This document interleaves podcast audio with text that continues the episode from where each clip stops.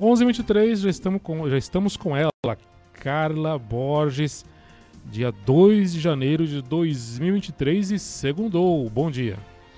Segundou, feliz 2023 para todos. Muita paz, muita luz, muita coisa boa, muita saúde. o restante a gente dá um jeito. Com certeza. E o que, que eu faço para ser o melhor funcionário em 2023, Carla? Pois é, eu andei assim fuçando e, e, eu fiz uma coisa curiosa, Gil. Eu andei perguntando com a maior cara de pau do mundo para vários empresários e profissionais de RH falando, olha, o que, que você espera do teu profissional, né? Do profissional que presta serviço para tua empresa, é, o que, que você espera que ele faça? E aí eu relacionei ali 11 pontos, foram 11 pontos que foram trazendo aí sobre expectativas e a gente vai falar sobre cada um deles. Conta pra gente o primeiro. Olha, o campeão de indicação, pontualidade. Gil, a maior parte dos profissionais, eles se esquecem de um detalhe importante. Quando você assina um contrato de trabalho, no contrato de trabalho está lá o seu horário de trabalho. E as pessoas acham que o horário de trabalho é, é o horário que você vai chegar na empresa. Não, o horário de trabalho, pessoal, é o horário que começa a contar quando você está sentado na sua mesa, quando você está na máquina, até o final né, daquele horário. Então, um exemplo.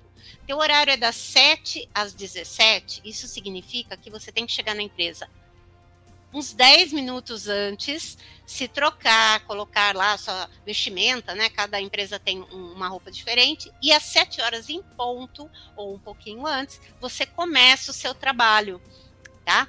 E a hora de sair, que você sai da máquina, que você sai da sua mesa, que você sai da atividade que você está fazendo, é às 17, né? E não 5 para as 17 para você passar o cartão às 17, ok? Então é importante entender esse comprometimento. As pessoas falam assim para mim: ah, mas é, foi só um dia de atraso. Né? Não, não é só um dia. Se você fizer a conta, todas as vezes que você atrasa, você atrasa o coleguinha, que de repente depende do horário que você volta do almoço, para ele poder né, ir almoçar. É, ou então, quando você precisa, uma máquina, por exemplo, que roda 24 horas, né? Um minutinho que você atrasa, ela atrapalha, ela pode parar o processo e parar toda a produção. Então, esse cuidado é importante. E todos, Gil, foram todas as pessoas que eu conversei, não foram poucas, que apontaram a pontualidade e os prazos como sendo assim o top, né? o que eles mais precisam que o profissional faça. Então, se você mora muito distante do local onde você trabalha, a dica é saia mais cedo ou se reprograme, né, para você poder chegar no horário. Essa história dos 10 minutinhos, que foi uma coisa que eu ouvi muito no passado, ah, mas a empresa tem a tolerância de 10 minutos. Pessoal, tolerância não quer dizer que você está sendo pontual, quer dizer que você não sabe cumprir o seu horário.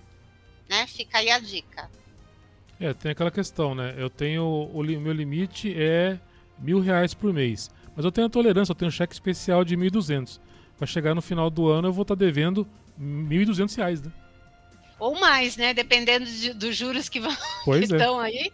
Então, é uma tensão, e, e Gil, é, isso a gente vê com muita frequência, né? As pessoas querem que sejam pontuais com elas, mas elas não são pontuais com os demais. Então, essa atenção é preciso. Um outro ponto também que é, houve aí alguns apontamentos é sobre assumir os erros, né? Então, falar a verdade. Então, ninguém tem obrigação de acertar 100%. No trabalho, às vezes, a gente erra.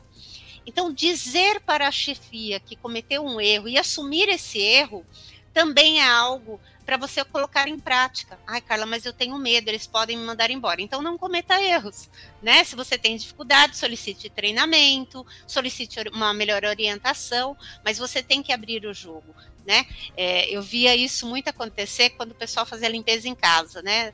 É, gente, eu não tenho tantas coisas assim na minha casa. Eu sou muito minimalista, né? Eu tenho poucas coisas. Mas quando quebra alguma coisa, eu percebo, né? Aí eu falava para a moça que cuidava da organização limpeza da minha casa: olha, quebrou isso daqui. Ah, mas eu não sei quem foi. Caramba, só tem as duas que estão na casa, não é possível. Né? Então é algo que a gente precisa estar atento, né? Dizer a verdade quando você comete um erro. E, e até assumir as consequências desse erro, porque às vezes teu erro tem um impacto muito grande. Assumir erro também é parte do profissionalismo. tá bom? Falar a verdade, né? Falar a verdade, exatamente.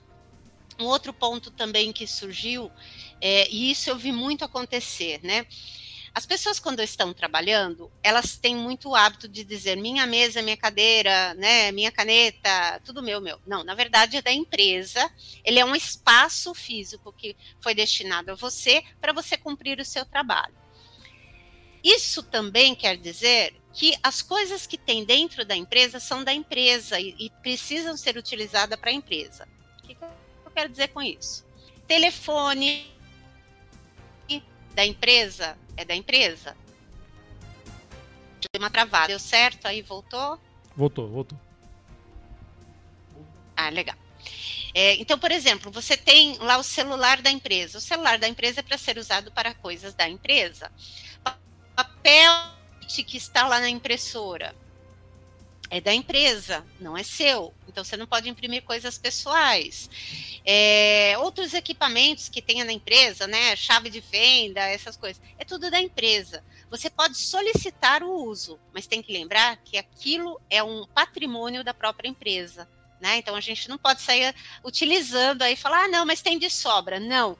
A empresa teve um investimento para aquilo e você tem que lembrar que não é seu. Quando você tiver seu negócio, por exemplo, as minhas coisas são minhas, né? Porque a empresa é minha, a Fênix é minha, então eu uso essas coisas, mas para o trabalho. Se eu estou usando para coisas pessoais, eu tenho que pagar por, por isso. E eu faço exatamente isso. Né? O carro, por exemplo, quando eu utilizo para a empresa, eu ponho combustível e pago com o cartão da empresa. Mas quando eu vou para passeio, eu estou utilizando para o meu passeio, para minha diversão. Eu pago o combustível, pago a manutenção se der algum problema na minha mão. Então essa percepção, né, do que é pessoal e do que é profissional é extremamente importante. Interessante, então as orientações da Carla para que a gente consiga ser aí é, um profissional melhor na verdade, são só obrigações que às vezes a gente esquece que tem que cumprir, né, Carla? Pois é, são, são, pequenos toques, né, Gil? A gente fala muito, as pessoas é, querem muito respeito, né? Mas elas também têm que ter a contrapartida. Um exemplo é respeitar a hierarquia. Se você tem um chefe, né? Você tem que passar primeiro por ele para depois ir para os chefes mores, né? O pessoal esquece desse detalhe, né? Acha que pode fazer um desvio. Isso é falta de respeito profissional e falta de respeito é, também com, com, a própria hierarquia da empresa, né? Você aceitou a condição de trabalhar lá, você tem que respeitar isso. Hoje, os últimos toques, até para não tomar muito tempo, mas uma coisa também que surgiu é a questão da fofoca. Né? A fofoca no ambiente de trabalho, ela não deve existir nunca. Se você recebe uma informação e, e né, principalmente quando é fofoca sobre outras pessoas, guarda para você, né? Se não tem necessidade de passar adiante, e são duas coisas diferentes. Uma coisa é quando uma informação tem um impacto no negócio, tem um impacto com os colegas. Então, por exemplo, você fica sabendo que alguém está cometendo um crime interno, né? Levando coisas para casa, tal. Isso não é fofoca. Isso é comunicar à empresa de um fato importante que tem um impacto sobre a vida do outro. Agora, falar mal da vida alheia, falar da vida alheia, né? isso não cabe em nenhum lugar, né? A pessoa chega para você e fala, cara, olha, é o seguinte, não quero saber, não me interessa. Ou se você ouviu, guarda para você, né? Acabou, não precisa passar adiante. É, esteja aberto aí aos novos desafios que vão chegar em 2023. A gente vai ter muito desafio. Preparem-se, tá? Tem muita coisa para acontecer. Então se prepara para essas novidades. Mantenha o seu networking atualizado, então faça contatos com as pessoas das áreas, vá, vá participar de grupos, tal, até para você se atualizar. E, pessoal, comprometimento é a palavra do ano, tá? Tenha compromisso com aquilo que você fala, que você se propõe. Senão, não se propõe a fazer. Né? Se você está numa empresa, aceitou a condição da empresa, comprometa-se com ela. Né? Cumpra tudo o que precisa ser feito e faça o além, até para você ser um destaque. Maravilha, fantástico aí. Resumidamente, disse tudo e mais um pouco. 11 horas e 33 minutos. Carla, muito obrigado. Semana que vem você vai tirar férias ou não? Vou tirar férias, oh, Gil. Até que enfim. Estarei fora.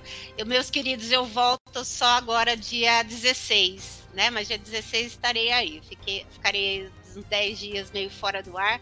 No encontro, nós vamos ter o um encontro dos condutores da tocha olímpica, vai ser muito bacana. A gente vai falar sobre os novos projetos para o próximo ano, né? Mas aí temos novidades logo. Ah, é verdade, você foi a, uma da, da, das condutoras aqui de Indatuba, né? Pois é, fui uma das é, escolhidas aí representando a Nissan. Foi uma experiência fantástica, Gil. Foi experiência incrível. É verdade, olha só, minha memória não me traiu dessa vez. então, bom descanso, boas férias, aproveite aí é, essa, esse momento de, de descanso, né? Porque 2023 vai ser de muito trabalho, se Deus quiser. Amém.